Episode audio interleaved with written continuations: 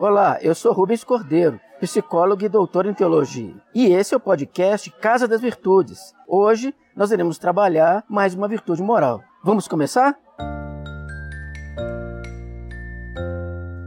Quando se pensa na atenção como virtude moral, pensa-se também no fato de que ela pode contribuir para ajudar as pessoas. Quando a atenção tem esse viés, tem essa característica, ela se torna efetivamente uma virtude moral. Nesse caso, a atenção como virtude moral, ela respeita, ela considera e ela cria uma situação de urbanidade. A palavra urbanidade pode parecer um pouquinho estranha, mas não é não. Ela se refere à boa convivência na cidade, ao modo como as pessoas se relacionam umas com as outras.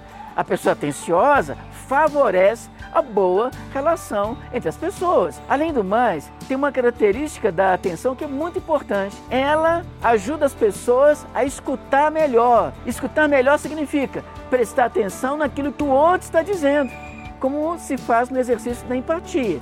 Nós nos colocamos no lugar da outra pessoa e tentamos entender o que ela diz na perspectiva dela e não na nossa própria perspectiva. Isso existe também que a pessoa aprenda a fazer boas perguntas. Eu vou dar um exemplo prático. Vocês imaginem se uma pessoa nos procurasse dizendo que está se sentindo muito mal. Então, a pessoa atenciosa, ela vai querer entender um pouquinho mais o que, significa esse estado negativo que a pessoa está apresentando. O que significa você se sentir mal? Significa que fazer perguntas nesse caso é muito importante. Vale a expressão popular: perguntar não ofende. Além do mais, ser atencioso como virtude moral implica em foco. A pessoa não se distrai quando está conversando com outra pessoa.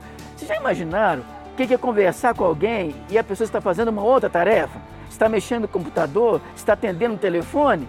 Não funciona. A comunicação não se resolve nesse caso. A pessoa atenciosa evita qualquer tipo de distração. É nesse sentido que, em termos práticos, a virtude da atenção é fundamental para a boa convivência humana. Gostou desse programa?